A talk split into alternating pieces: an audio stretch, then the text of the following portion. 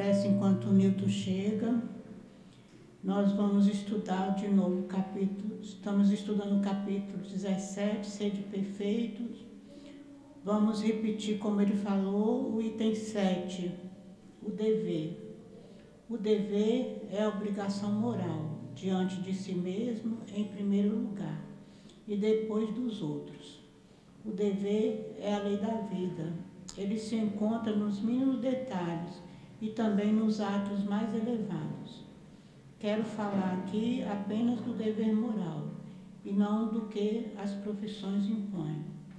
O dever é muito difícil de ser cumprido na ordem dos sentimentos, porque se encontra em antagonismo com as seduções do interesse e do coração. Suas vitórias não têm testemunhas e suas derrotas não têm repressão. O dever íntimo do homem depende do seu livre-arbítrio, o aguilhão da consciência, essa guardiã da integridade de caráter, o adverte e o sustenta, mas frequentemente se mostra impotente diante dos falsos argumentos gerados pela paixão. O dever do coração, quando fielmente observado, eleva o homem. Vem cá, Giovanni. Desculpa faz a prece. Fala com ele. Ele está fazendo medicina. Dá uma força para ele, por favor. Faz a prece. Vamos voltar os nossos pensamentos para Jesus. Vamos fazer a nossa prece. Jesus, Mestre querido, Mestre infinitamente bom, aqui estamos, Senhor, reunidos em Teu nome para estudar o teu Evangelho, esse código do amor para a humanidade. Pedimos a tua ajuda, a tua proteção, pedimos a ajuda do altivo, que ele possa inspirar o Nilton e nos ajudar. Pedimos a ajuda do irmão Luiz, que ele possa também nos inspirar e nos ajudar. Pedimos, Senhor, que fica conosco durante todo esse tempo e nos ajuda a entender as tuas lições, mas que elas não fiquem só no nosso intelecto, que elas possam passar para o nosso sentimento e a nossa prática no dia a dia. Para isso te pedimos, fortalece a nossa vontade, o nosso querer, caminhar em direção a Ti, em direção a Deus. Que, e assim passamos a palavra para dar iniciados os nossos estudos. Em nome do amor, iniciamos os estudos da noite de hoje. Que assim seja.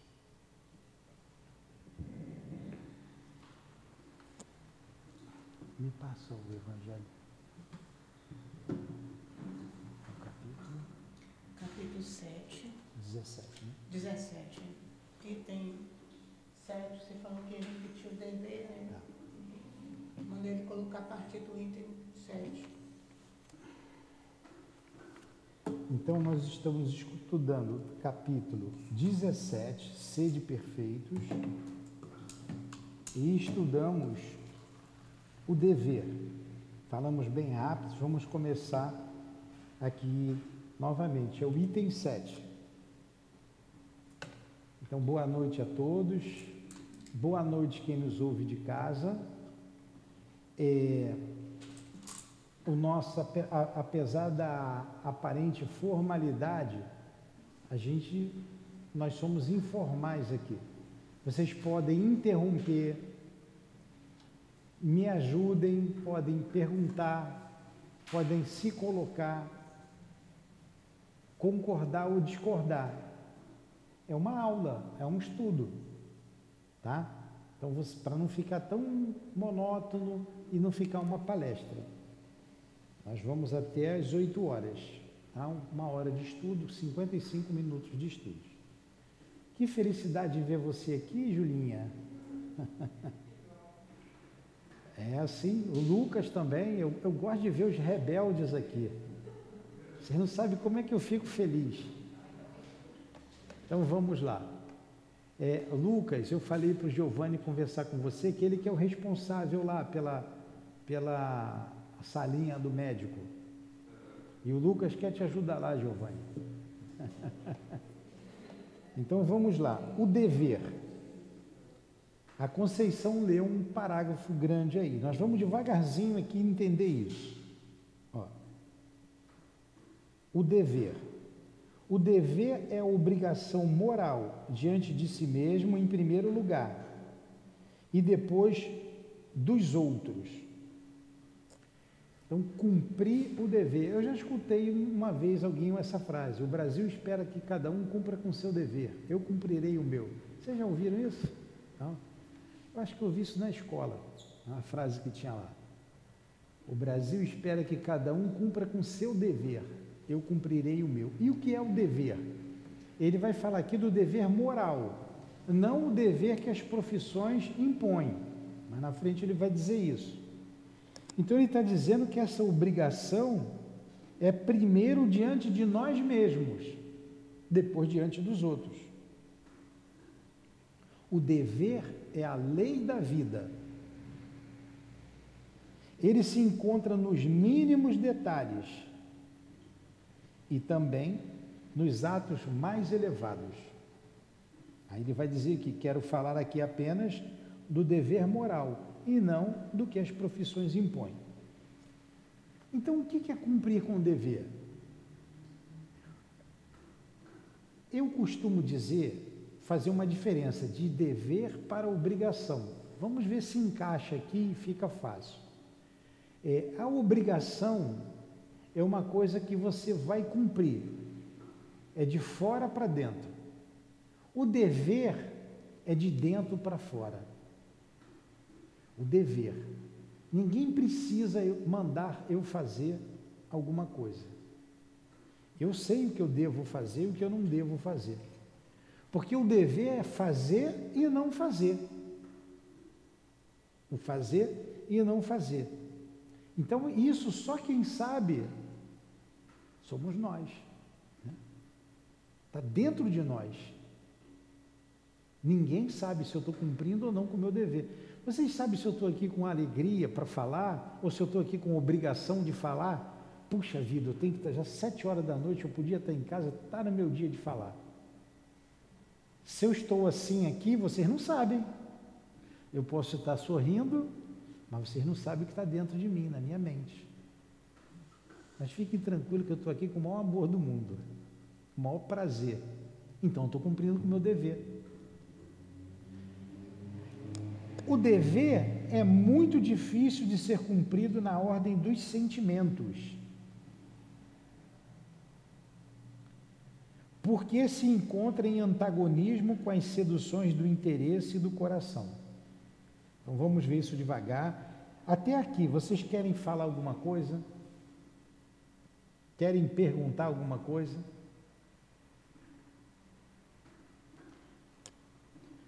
O dever é muito difícil de ser cumprido na ordem dos sentimentos, porque se encontra em antagonismo com as seduções do interesse e do coração. Suas vitórias não têm testemunhas e suas derrotas não têm repressão. Porque ninguém sabe se eu cumpri ou não com o meu dever, é de fora o íntimo. Ninguém sabe, só eu que sei. E é uma luta diante das seduções do coração, diante das seduções do interesse particular. É uma luta, é. são as tentações que a gente passa. Então você precisa é, fazer um esforço muito grande para você não sucumbir diante dele. Porque diz mais ainda, ó, esse espírito aqui, o Lázaro, né? Ele diz assim: suas vitórias não têm testemunhas e suas derrotas não têm repressão. Que coisa interessante, né? Suas vitórias não têm testemunhas e suas derrotas não têm repressão. O dever íntimo do homem depende do seu livre arbítrio. O aguilhão da consciência, esta guardiã da integridade de caráter, o adverte e o sustenta mas frequentemente se mostra impotente diante dos falsos argumentos gerados pela paixão. Então vamos entender esse texto aqui. Mas antes de eu falar, vocês querem falar alguma coisa? Eloá, Eloá, a gente já estudou isso aqui junto, né? Quanto mais inferior eu sou, mais difícil é o cumprimento desse dever. É, à medida mais... que vai se elevando, vai se cumprindo se melhor. cumprindo. Vocês acham que Jesus teve problema para cumprir com o dever dele? E olha que ele sabia tudo o que ia acontecer com ele. Ele sabia que Judas ia traí-lo. Ele sabia que Pedro ia negá-lo. Ele sabia que ia ser crucificado, ia ter uma morte dolorosíssima. Ele sabia que ia ficar sozinho, que todo mundo ia abandoná-lo. Só ficaram as mulheres ali perto dele, né? E João. Todo mundo, ó, deu no pé. Ele sabia de tudo o que ia acontecer. Sabia da falsidade dos fariseus, sabia das artimanhas deles, e mesmo assim cumpriu com seu dever. Não fugiu. Ele podia dizer assim: não, esse povo aí, eu vim hora errada, vou perder meu tempo, vou sair. Não podia ter feito isso? Mas não fez. Enfrentou tudo todas as dores, porque ele tinha fé no futuro, ele tinha certeza da vida futura. E ele tinha certeza de que ele não era dali. Como nós não somos daqui, nós estamos aqui. Tudo vai passar. E tudo vai ficar na terra. O que é da terra fica na terra. Mas vamos lá, vamos pegar esse pedaço que ele é interessante. O dever íntimo do homem depende do seu livre arbítrio. Livre arbítrio é liberdade de escolha. Espírito superior nunca é, impõe, ele sempre respeita o nosso livre-arbítrio. E no cumprimento do dever, é sempre o meu livre-arbítrio que decide fazer ou não fazer esse aguilhão da consciência, essa guardiã da integridade do caráter. O que, que é o aguilhão? Aquilo que o, o, o homem fez, aquela, uma vara com uma bola na ponta para empurrar o boi, para o boi andar, não é? Ele vai empurrando, bota uma bola para não machucar o boi, ele vai empurrando o boi. Então ele está dizendo que isso é um aguilhão da consciência. Está na nossa consciência. Se quiser falar com a Dilane, Dilane está lá em cima. Se quiser falar com a Adilane, ela está lá em cima. Né? Então, esse aguilhão da consciência. Essa guardiã da integridade de caráter o adverte e o sustenta, mas frequentemente se mostra impotente impotente diante dos falsos argumentos gerados pela paixão. O que é paixão? Júlia, o que é paixão, Júlia? Você já ficou apaixonada por alguém? Temporária? Hã? Tá, a paixão dá e passa.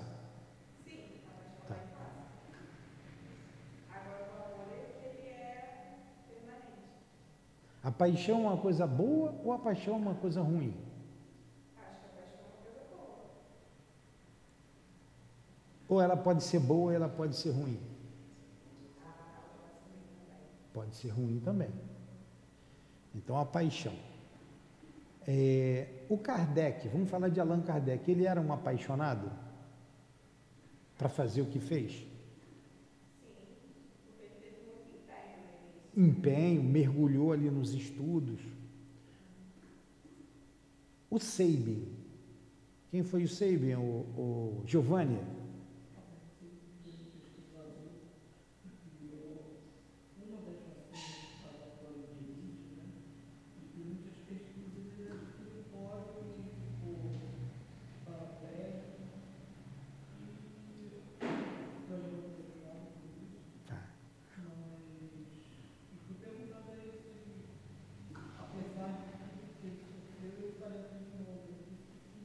Faria.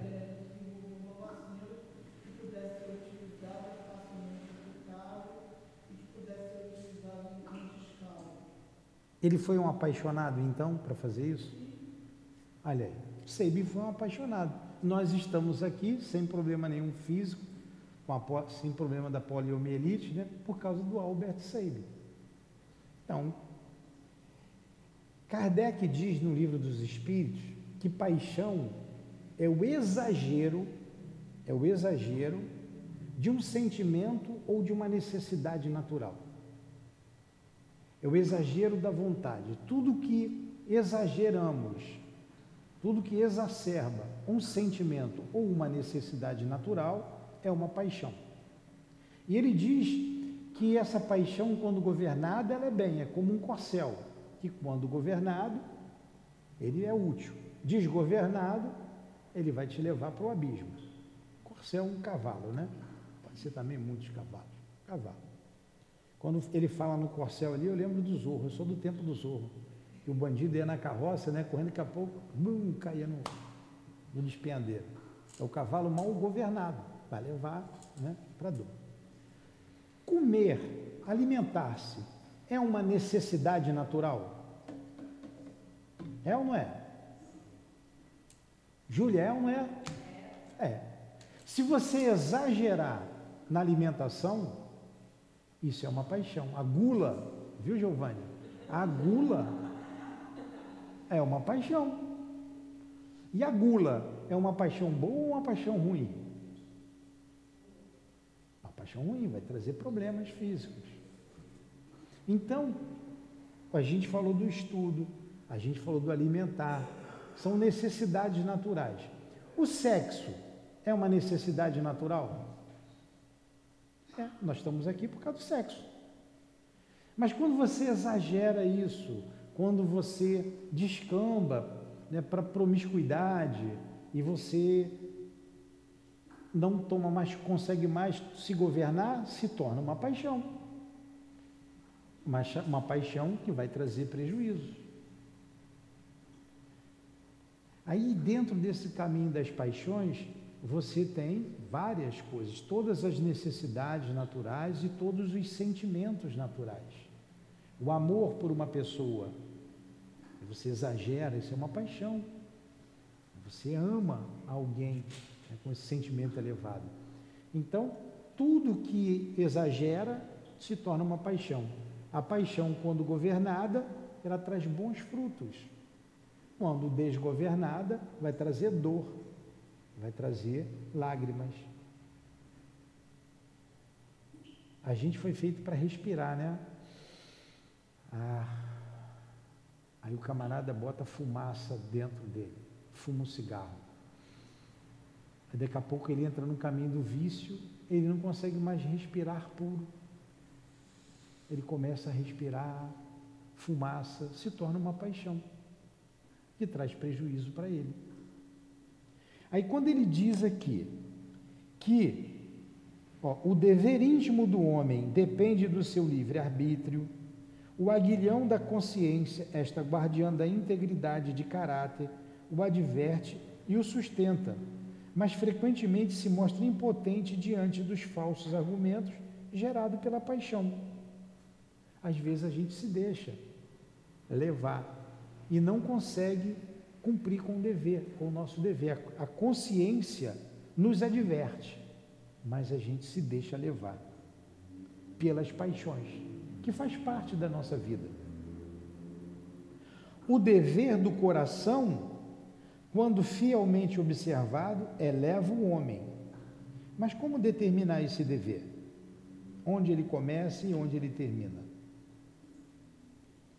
Aí fica uma pergunta para vocês, já que vocês não estão fazendo pergunta, para não ficar falando, o que, que vocês acham, é que, referência nós temos para saber aonde começa o meu dever e aonde termina? É, aonde começa e aonde termina é, esse dever? Aquela regra áurea que Jesus nos ensinou fazer ao outro que eu gostaria que fizesse para mim. fazer um outro que eu gostaria que fizesse para mim. Ó. O dever começa precisamente no ponto em que ameaçais a felicidade ou a tranquilidade do vosso próximo. Ele começa aí. E ele termina no limite que não desejarias ver transposto por ninguém em relação a vós mesmos. É só a gente se colocar no lugar do outro, que a gente vai ter uma, um termômetro do cumprimento do dever com relação ao outro e o outro com relação a nós mesmos. Vocês querem um livro? Quer, quer livro? Você quer acompanhar com o livro? Ah, pega ali, olha lá, dá um livro para eles ali. Senão fica cansativo e vocês também podem.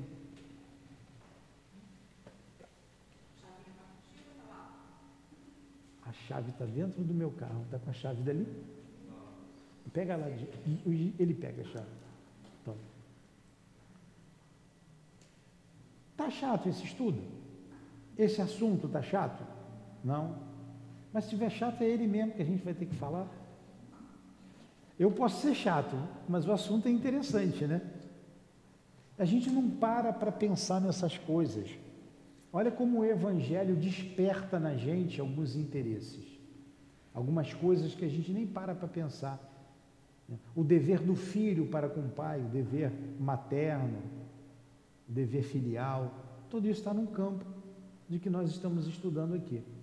Vocês querem perguntar alguma coisa? Se colocar. Não existe pergunta boba. Tem bobo que faz pergunta. Então fiquem à vontade. Isso eu aprendi lá no trabalho. Ninguém perguntava nada. Não tem pergunta boba, tem bobo que faz pergunta. Então vamos continuar aqui. Porque o Evangelho, o que, que trata o Evangelho segundo o Espiritismo? Ele trata das, das situações morais.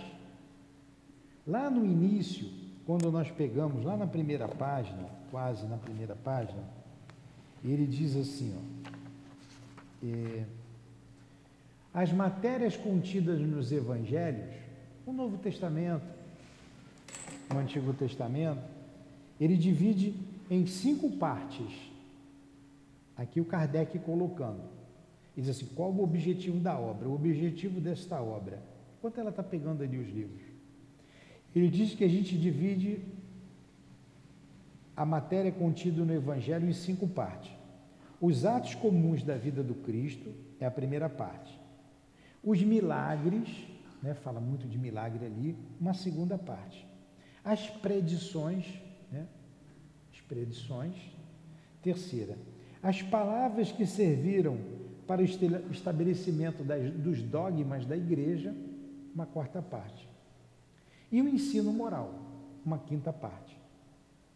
Então, as quatro primeiras partes, ela sempre foram objeto de controvérsia, de discussão. A quinta parte, a parte moral, não. Pode ser discutido em qualquer religião, fora de qualquer religião e mesmo acima de toda e qualquer religião. Então, o Evangelho segundo o Espiritismo trata dessa quinta parte, as questões morais. Todo o Evangelho trata das questões morais. Então, sempre vamos estudar isso, as questões morais. E a maior das virtudes, a maior de todas elas, a grande lei, é a lei de amor. Todas as virtudes são filhas do amor. Todos os vícios são filhos do orgulho, orgulho e egoísmo. Então, sempre vamos tratar aqui do amor, dessas questões morais e sempre com o um sentimento maior, o sentimento de amor. Tudo bem? Acho que vocês acompanhando aí fica mais fácil até de, do entendimento, né? E não fica tão monótono. Vamos lá.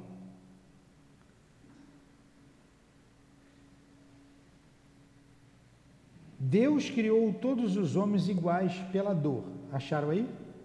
É o capítulo 17, item 7. Primeiro, segundo, terceiro, estou no, no quarto parágrafo. Achou, Pombo?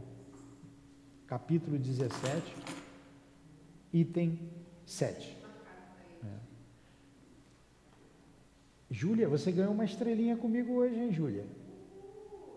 Ganhou uma estrelinha. É. Tá vendo como eu só, só não bato? Eu também. Lucas também ganhou uma estrelinha, Lucas. Tá? Ganhou, ganhou duas, uma ontem e outra hoje. Então vamos lá. Deus criou todos os homens iguais para a dor, pequenos ou grandes, ignorantes ou instruídos, sofrem pelas mesmas causas, para que cada um julgue judiciosamente o mal que pode fazer. Então a gente sabe o que dói e o que não dói no outro. Todo mundo sabe porque a dor é a mesma, independente da classe social, independente de qualquer coisa. O mesmo critério não existe em relação ao bem, infinitamente mais variado nas suas expressões. A igualdade diante da dor é uma sublime previsão de Deus que deseja que seus filhos, instruídos pela experiência comum, não cometam o mal alegando ignorância dos seus efeitos. Olha, a lei de Deus está gravada na nossa consciência. Todo mundo sabe o que é certo e o que é errado. Todo mundo sabe o que é bem e o que é o mal. Todo mundo sabe o que dói. Agora, esse a gente tem que entender que o objetivo da vida, o que é fatal para todos nós, é o progresso. É a lei do progresso.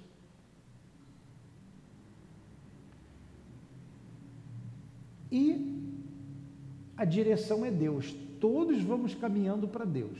De Deus nós viemos, para Deus nós vamos retornar. E numa vida não dá para chegar em Deus. Quando Deus nos criou, permita eu voltar um pouquinho, até por causa do, do Lucas, da, do Nixon, da Júlia também entendendo essas coisas. Quando você pega ali um caroço de, de jaca, tem a jaqueira ali, eu sempre lembro da jaqueira, um caroço desse tamanho. Pô, deu uma árvore imensa. Quando dá jaca aí, é tanta jaca. O vizinho empurra a jaca para cá, é doce de jaca, tudo que se faz aqui. Enche, centenas. Naquele carocinho de jaca, estava em germe ali essa jaqueira enorme. E ali em germe galhos, folhas, flores, frutos, por até sem, não sei se, vai, se vão centenas de anos, mas vai, vão muitos anos, mais de 100 anos ela dura, vai embora. A alma humana, quando criada, e dão desde o princípio inteligente, antes de nos tornarmos humanos, que esse princípio inteligente vem se elaborando nos reinos inferiores da natureza, Deus colocou ali em germe as potencialidades da alma. Por isso que Jesus disse: Vós podeis fazer o que eu faço e muito mais. Outra expressão de Jesus: Vós sois deuses. Porque a gente tem em germe essas potencialidades. O amor é uma delas. O amor. O pensamento. Até quando você desenvolve a sua inteligência? Qual o limite? Qual o limite de você amar alguém? Você começa aprendendo a amar na família, o filho, a esposa, o esposo. Mas você só tem capacidade de amar esses ou você pode tem capacidade de amar mais pessoas? Hein, Júlia? Acorda, Júlia, eu pego quem voa, viu? Eu olhando daqui, eu sei quem voa com o pensamento, vai lá na. Hã?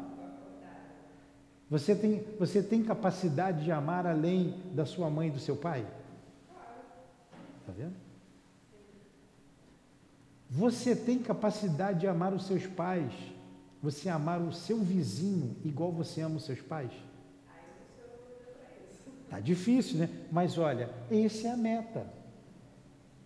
Olha o que Jesus fez. ele veio por amor a toda aquela coletividade, a toda a humanidade. O amor de Jesus, a diferença é que ele ama muito mais. Nós somos seletivos no nosso amor, ainda. Jesus não expandiu esse amor. E tem outras potencialidades, a própria liberdade, o livre-arbítrio. Nós temos de liberdade de ir e vir na horizontal e na vertical. E liberdade acompanha responsabilidade. Jesus deve visitar as galáxias, deve não visita, vai onde ele quer com o pensamento dele. Nós estamos limitados à Terra devido à nossa inferioridade. E esse crescimento, esse desenvolvimento, até você cumprir plenamente o seu dever, nós, infelizmente, não conseguimos ainda, estamos num processo. E essa lei de crescimento, ela é circular.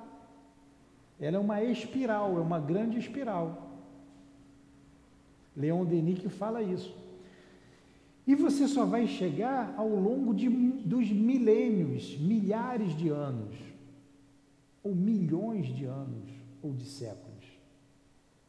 Porque uma vez criado, o espírito é imortal, ele não morre mais. Daqui a 500 quintilhões de anos, você vai estar velhinha, né, Júlia? Vai estar, mas vai estar viva. Não se acaba nunca. As estrelas se apagarão um dia. Mas o homem, o ser inteligente da criação, nunca se acabará. Então a gente vem nesse processo. E as dores que a gente passa na vida forja o nosso caráter, forja a alma. É como o cadinho que leva o minério lá no fogo alto para ele se moldar, amolecer e ele dá o um molde. Como lapidador que tem que lapidar o diamante para ele ter o brilho necessário. E a dor faz parte. Então, quando a gente vai nessa lei circular, e nós já caminhamos bastante, mas ainda na nossa condição, estamos muito mais próximo do princípio do que da meta. Estamos muito mais próximo da animalidade do que da angelitude. As paixões falam alto dentro da gente ainda, calam muito alto. E nesse, nessa lei circular, você, numa encarnação para outra, você vai tangenciando a encarnação passada. Então você passa por uma determinada situação que você já praticou lá atrás, já passou, para ver se você venceu. Por isso que a vida é de provas e de expiação. Vamos pegar um exemplo. Eu me suicidei na vida passada, eu me matei. Estou aqui hoje.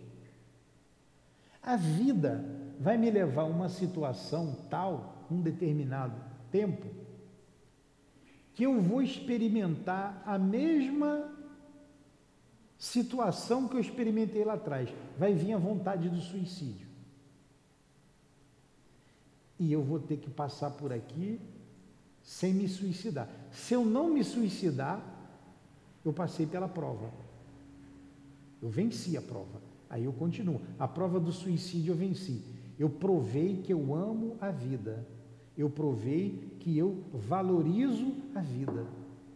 Entendeu o que é prova? Prova é fixação de conceitos.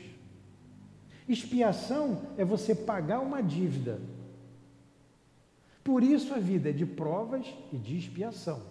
A gente fixa conceitos e a gente resgata situações anteriores. Quando a gente olha para trás, eu vou voltar aqui já para o assunto, isso é para a gente entender essa questão do cumprimento do dever. Quando a gente vê a história, a gente vê que a história da humanidade, a humanidade terrena, e a humanidade não está somente na Terra, aqui uma pequena parte da humanidade, a vida está em tudo quanto é lugar, em tudo quanto é planeta. Você olha para trás, vê a Idade Média, foi sangrenta, dolorosa, não é? Se for para a Idade Antiga, as guerras eram duras.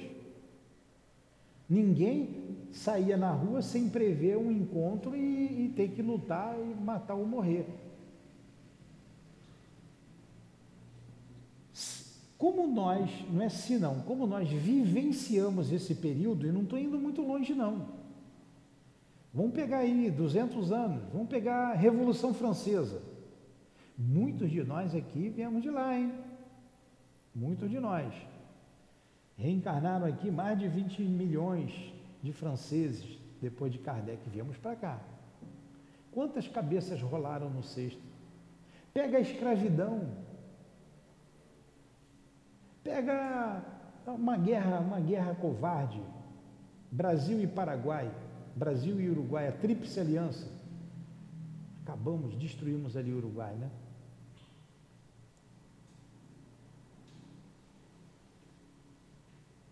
Destruímos o Paraguai, Brasil, Uruguai e Argentina. Destruímos. Olha o karma que a gente tem coletivo. Vivenciando essas situações, nós somos espíritos endividados com a lei, todos nós. E nós estamos aqui para cumprir com o nosso dever. E ninguém passa pelas situações difíceis da vida à toa. Faz parte desse processo. Faz parte. É, a minha esposa me deu uma, uma notícia que eu fiquei muito feliz, muito feliz mesmo. Mas nessa notícia eu entendi muita coisa. Eu compreendi muita coisa que eu não compreendia. Quando você retorna para o mundo espiritual, você tem uma visão diferente da vida. Quando você encarna, toma um corpo de carne, você fica restrito. Você se, você se restringe a esse pedaço de vida. Mas se você tivesse a lembrança, isso é raro, alguns têm a lembrança do passado, mas isso é muito raro, não é comum. Se você tivesse a lembrança do passado, você não conseguiria progredir nessa vida. Imagine vocês lembrando de mim e eu ser aquele gente fina lá atrás, que conduzi vocês para o mau caminho, que destruí, que matei, que roubei, que. Pronto. Eu não vou falar um nome que eu não posso falar. Pega um determinado presidente aí da República, um, um camarada qualquer, né? E vamos supor que ele morra, ele morra logo, ele ou uma um outro, e venha novamente um bebezinho, e vocês lembrem dele, o que ele fez. Vocês vão botar o bebezinho no colo? É, que bebezinho bonitinho. Um, um político, vou falar da política, um político qualquer desse, que fez muito mal, que faz muito mal, que a gente sabe que são maus. Se ele vira um bebezinho, você lembra de tudo que ele fez que, que você vai fazer? Você vai dar amor, você vai dar carinho, você vai ter prevenção? Então, o esquecimento do passado é uma benção. É uma benção para a gente novamente conviver um com o outro e nós aqui não, não nos conhecemos de agora, já nos conhecemos de algum tempo. E o esquecimento faz com que a gente se perdoe, faz com que a gente consiga conviver melhor, porque esse é o objetivo da vida, a gente aprender a amar um ao outro. E é um grande ensinamento que Jesus nos deu. E eis que um novo mandamento eu vos dou: amai-vos uns aos outros como eu vos amei.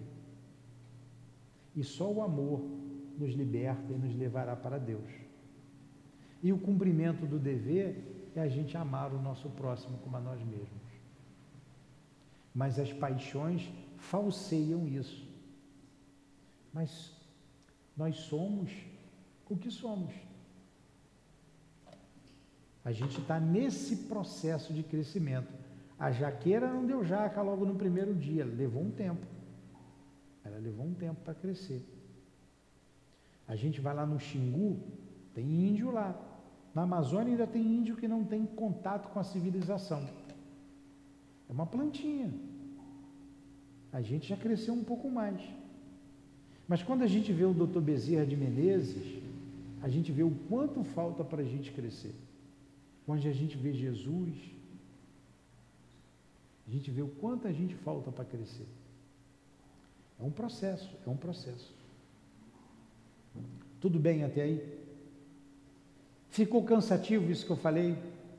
Eu, eu, quando vocês disserem que ficar cansativo, eu volto tudo de novo e tento fazer diferente para ver se. Tá? Querem falar alguma coisa? Giovanni, pergunta alguma coisa aí, pô. Se eu não souber, a, a Conceição responde. Quando o dever não tem.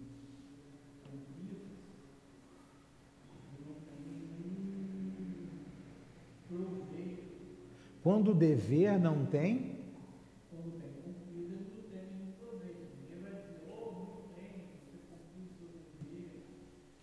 consciência.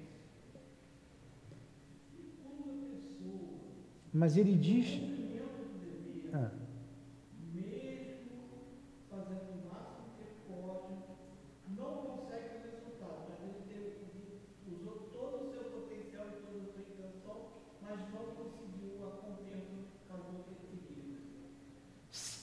Olha aqui. Vamos aqui. Vamos pegar, vamos responder aqui. O, o dever, olha só, o dever é muito difícil de ser cumprido na ordem dos sentimentos, porque se encontra em antagonismo com as seduções do interesse e do coração. Suas vitórias não têm testemunha. Ninguém sabe que se você cumpriu ou não com o seu dever e suas derrotas não têm repressão. Então, é íntimo. E se você cumpre com seu dever, mesmo que não tenha um resultado, a sua consciência está tranquila. Mesmo que não tenha um resultado, mas eu fiz a minha parte. Jesus cumpriu com o dever dele. Todo mundo se convenceu? Mas ele fez a parte dele. Ele cumpriu de tal forma que até hoje a gente não consegue amar um ao outro como ele nos amou. Nós estamos aqui até hoje simplesmente porque não sabemos amar. E a terra é o que é por causa disso. Mas Jesus cumpriu com o dever dele. Respondeu, Giovanni? Se não respondeu, acho que eu enrolei bem, né? É? Vai, Conceição. Uma vez, uma companheira lá do Leão Denis chegou para o doutor Hermo e falou: Doutor Hermo, eu não vou fazer palestra mais não porque eu não consigo cumprir com o que está lá, eu falo para os outros, mas não consigo cumprir com o evangelho, com o que está lá, com o que diz, com o que eu estou falando. Aí ele falou: continua fazendo as suas palestras, porque o importante é o esforço que você está fazendo. Um dia você vai conseguir. É. Então, foi bom a Conceição lembrar disso, que o outro, a outra, mais na frente, aqui a gente vai ver nesse capítulo mesmo, quando ele diz reconhece-se o verdadeiro espírita pelo esforço que faz, né? pelo esforço que faz para cumprir com as suas obrigações, com seus deveres. E ela lembrou do Dr. Erma, é, algum de vocês já sabe, porque eu disse aqui, o Dr. Erma era um espírito, um dos guias que trabalhava com altivo. Tá? Trabalha aqui conosco, aqui na casa também. Ele as pessoas estavam reclamando da obra social das mães mal educadas, das crianças. É, o pessoal reclama mesmo, né? Acha que está fazendo caridade e não, não estamos fazendo nada mais, nada menos do que cumprir com o nosso dever. Aí ele disse assim: Olha, vocês só colherão os primeiros frutos daqui a seis, sete encarnações. Não se preocupe.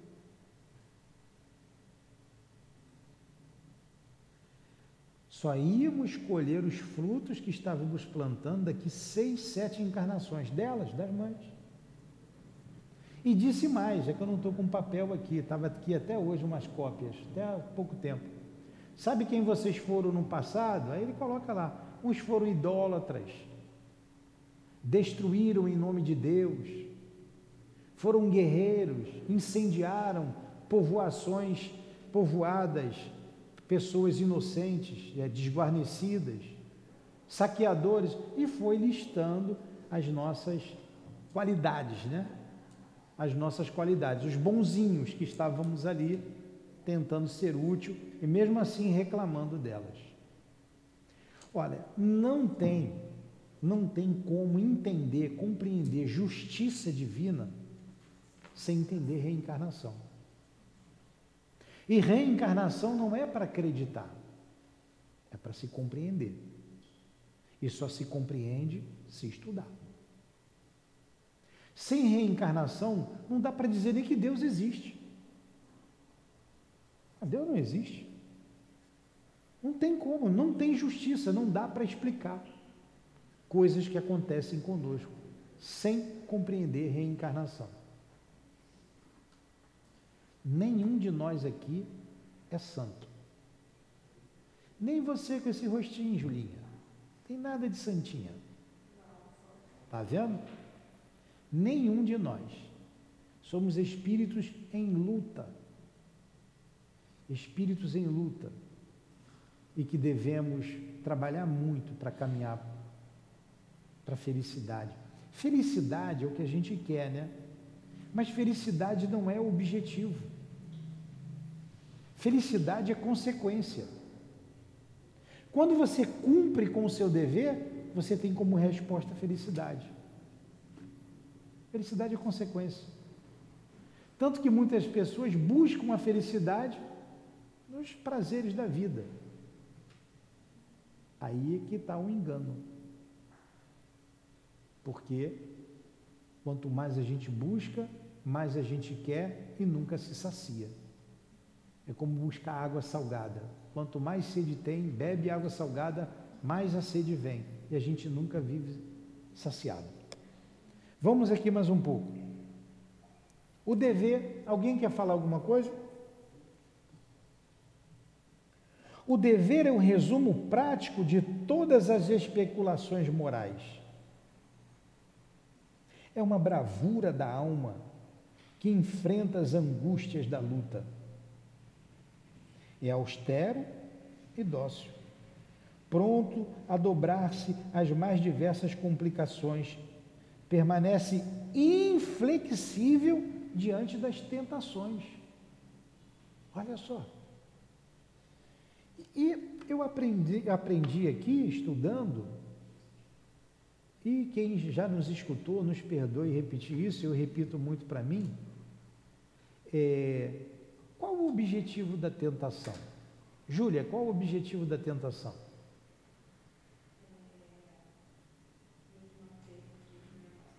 Valendo o celular da, da Conceição. Quem acertar ganha o celular da Conceição. Qual o objetivo da tentação?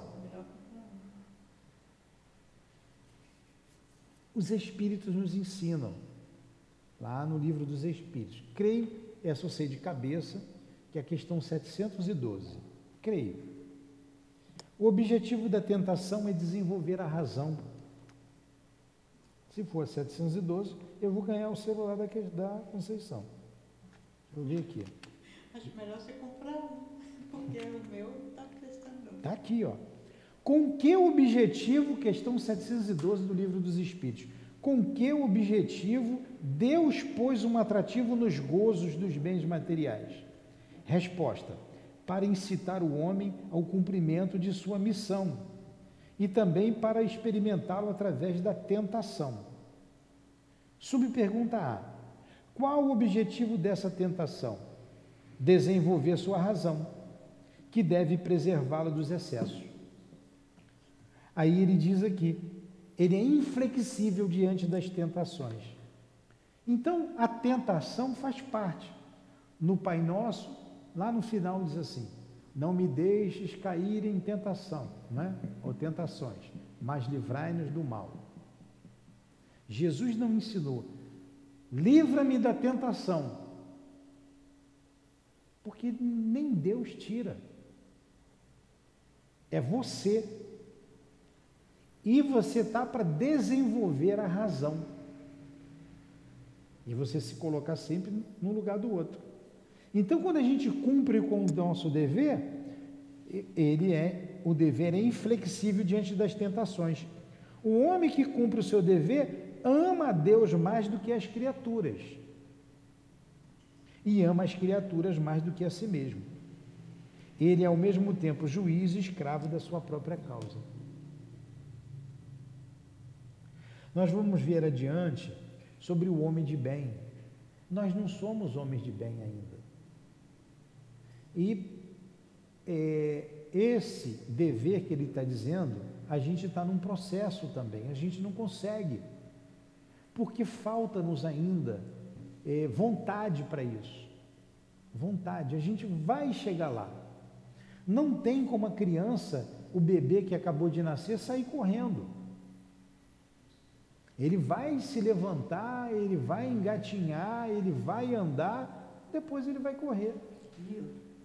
Nós já estudamos o ano de bem. Já Hã? estudamos, já passamos pelo ano de bem. Nós não vamos ver dia Ah, foi, a, o homem de bem foi a semana passada. Foi a semana passada. O homem de bem é aquele que o cumpre a lei de justiça, amor e caridade na sua maior pureza. O homem de bem, né? Tem, dentre outras inúmeras virtudes. Lei de justiça, é a gente ser justo. A justiça consiste em cada um respeitar o direito do outro. E a gente tem que ver se realmente a gente faz sempre isso. De amor é se colocar sempre no lugar do outro, e a caridade, que é o amor em movimento, a gente se interessar pela dor alheia. Então nós estamos num processo, não é para a gente se desesperar, se achar tão inferior. A gente está caminhando, nós estamos no mesmo barco. Graças a Deus a gente já está ouvindo essas coisas. Isso está despertando na gente é, outros valores. Porque há mil anos atrás a gente não estava nem aí para isso. Se tivesse, não estaríamos mais aqui. Se tivesse, não estaríamos mais aqui. E vamos, estamos caminhando para o final, faltam só cinco minutos. O dever é o mais belo adorno da razão. Eu gosto do, da, da, tradução da FEB que diz assim: o dever é o mais belo laurel da razão. É mais bonita, né? O dever é o mais belo adorno da razão. Cumprir com o dever, olha, é cognitivo. Fala da razão. Ele nasce dela, então o dever nasce da razão como o filho nasce da sua mãe. Olha que beleza. Vocês estão vendo que a gente precisa ler em casa com calma, aprofundar, raciocinar. O homem deve amar o dever, não porque ele o preserve dos males da vida, aos quais a humanidade não pode subtrair-se, mas porque ele dá à alma o vigor necessário ao seu desenvolvimento. A gente precisa cumprir com o nosso dever dá vigor à alma. O dever cresce e irradia sob uma forma mais elevada em cada uma das etapas superiores da humanidade. A obrigação moral da criatura para com Deus jamais cessa. Ela deve refletir as virtudes do Eterno, que não aceita um esboço imperfeito, porque deseja que a beleza de sua obra resplandeça diante dele. Lázaro, Paris, 1863. Vocês gostaram dessa mensagem? O estudo foi bom? Gostaram do estudo? Não por mim, o estudo que ele fez aqui, eu só estou repetindo, eu só estou lendo. Então, nós estamos num processo, não esqueçam isso, estamos num processo. Todos nós caímos, Todos nós erramos. E o feio não é cair. O feio é ficar caído. Então, é olhando para a luz, para a gente ter força para levantar e caminhar. Não cumpri com o meu dever hoje, mas amanhã eu vou cumprir. E a gente termina é, aconselhando a todos a lerem o livro dos Espíritos, a questão 920, quando Santo Agostinho dá aquele conselho. Você fez o dever de casa, Giovanni? É 909. É, deixa eu ver aqui então. 919. É. Que ele mandava a gente ao deitar, sentar na à beira da cama, fazer uma prece, pedir ao nosso anjo da guarda e a gente passar em revista o nosso dia todinho. Ver se falou alguma palavra que ofendeu alguém, ver se fez algum ato que não, que não seria é, que me condenaria. Se eu fiz alguma coisa que eu me envergonharia de dizer para as pessoas, aí assim a gente vai aprendendo a se conhecer. E o que fez de errado, no dia seguinte a gente se corrigir. E assim a gente vai caminhando. Não se iludam, todos nós somos espíritos imperfeitos. Todos nós. Todos nós somos muito amados por Jesus, muito amados por Deus. Todos nós temos protetores, anjos, guardiães que são bondosos, querem o nosso progresso. Então vamos caminhando um dia de cada vez, buscando amar cada vez mais, a perdoar sempre. O perdão é filho do amor. Perdoar sempre, sempre. Todos nós precisamos do perdão de alguém e todos nós precisamos perdoar alguém. Temos muitos amigos e muitos inimigos desencarnados, muitos credores, muitos. E a gente deve ser útil ao nosso próximo, independente de quem seja, que a gente vai reparando o mal que a gente fez. É, e o que eu acho engraçado era o Chico, né, que tinha um obsessor no pé dele. E um dia o obsessor falou para ele assim: Chico, eu desisto de você. Você não para de rezar, eu já estou me transformando por, por sua causa, eu vou me embora, eu vou te largar, você não tem jeito não. Aí o Chico disse para ele: Não faz isso não, meu irmão, não faz isso, fica comigo, porque você me ajuda a estar vigilante o tempo inteiro. Então, com o nosso exemplo, a gente transforma as pessoas, a gente muda. A palavra convence, mas o exemplo arrasta. Alguma pergunta? Então vamos fazer a nossa prece. Bora. Vocês falaram muito, hein? A próxima vez, próxima vez vocês vão se desinibir.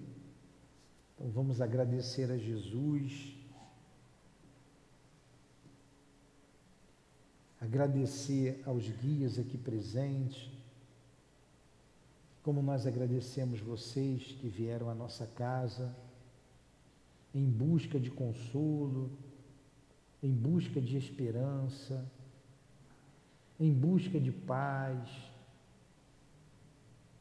Tenho certeza que Jesus derrama sobre cada mente que aqui está, cada cabeça, cada um de nós, todo o seu amor essa vibração de luz, então sintam. Busquem essa luz do Cristo olhando para nós. Ele afirmou que quando dois ou mais estivessem reunidos em nome dele, ele estaria presente. Pensem em vossas necessidades agora. Que Ele vai atender.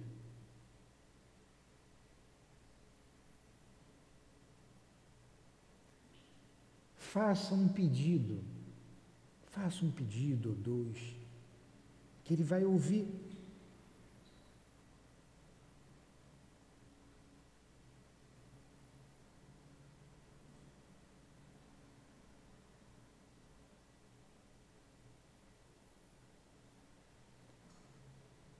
Os pedidos foram anotados pelos benfeitores. Vai chegar Jesus, não tenham dúvida.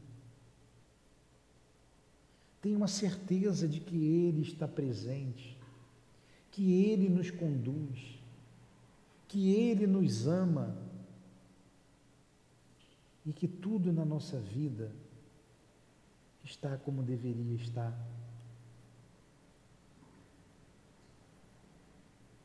E só depende de nós melhorar, consertar, reparar.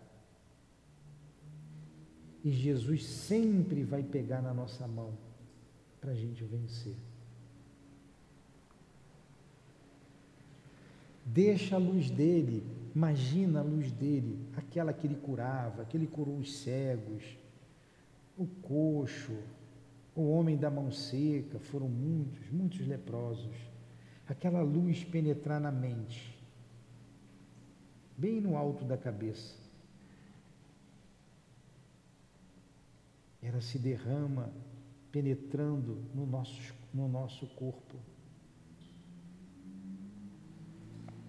Penetra na circulação sanguínea, nos vasos sanguíneos, limpando as artérias impregnando os órgãos, curando doenças que a gente nem sabia que tinha. E essa luz agora envolve o nosso coração. Pacificando.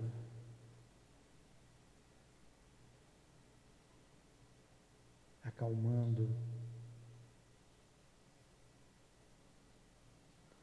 E assim, Jesus, nós terminamos essa pequena meditação agradecendo muito a Ti pelo Teu amor, a Tua solicitude junto a nós, o Teu abraço, amigo. Agradecemos aos guias desta casa, aos benfeitores, tão amorosos, tão solícitos, tão pacientes conosco. Agradeçamos a Deus por tudo. Muito obrigado, Senhor da vida. Que seja em nome do amor, que seja em nome do nosso amor, Lourdinha.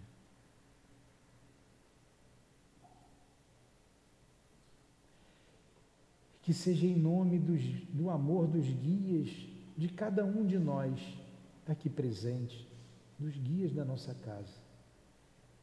Em nome de Leon Denis, de Allan Kardec, do Cristo Jesus, mas acima de tudo, em nome do amor de Deus, nosso Pai, que encerramos os estudos e as preces da noite de hoje. Conduza-nos em paz e em segurança, de retorno aos nossos lares, Senhor. Que assim seja.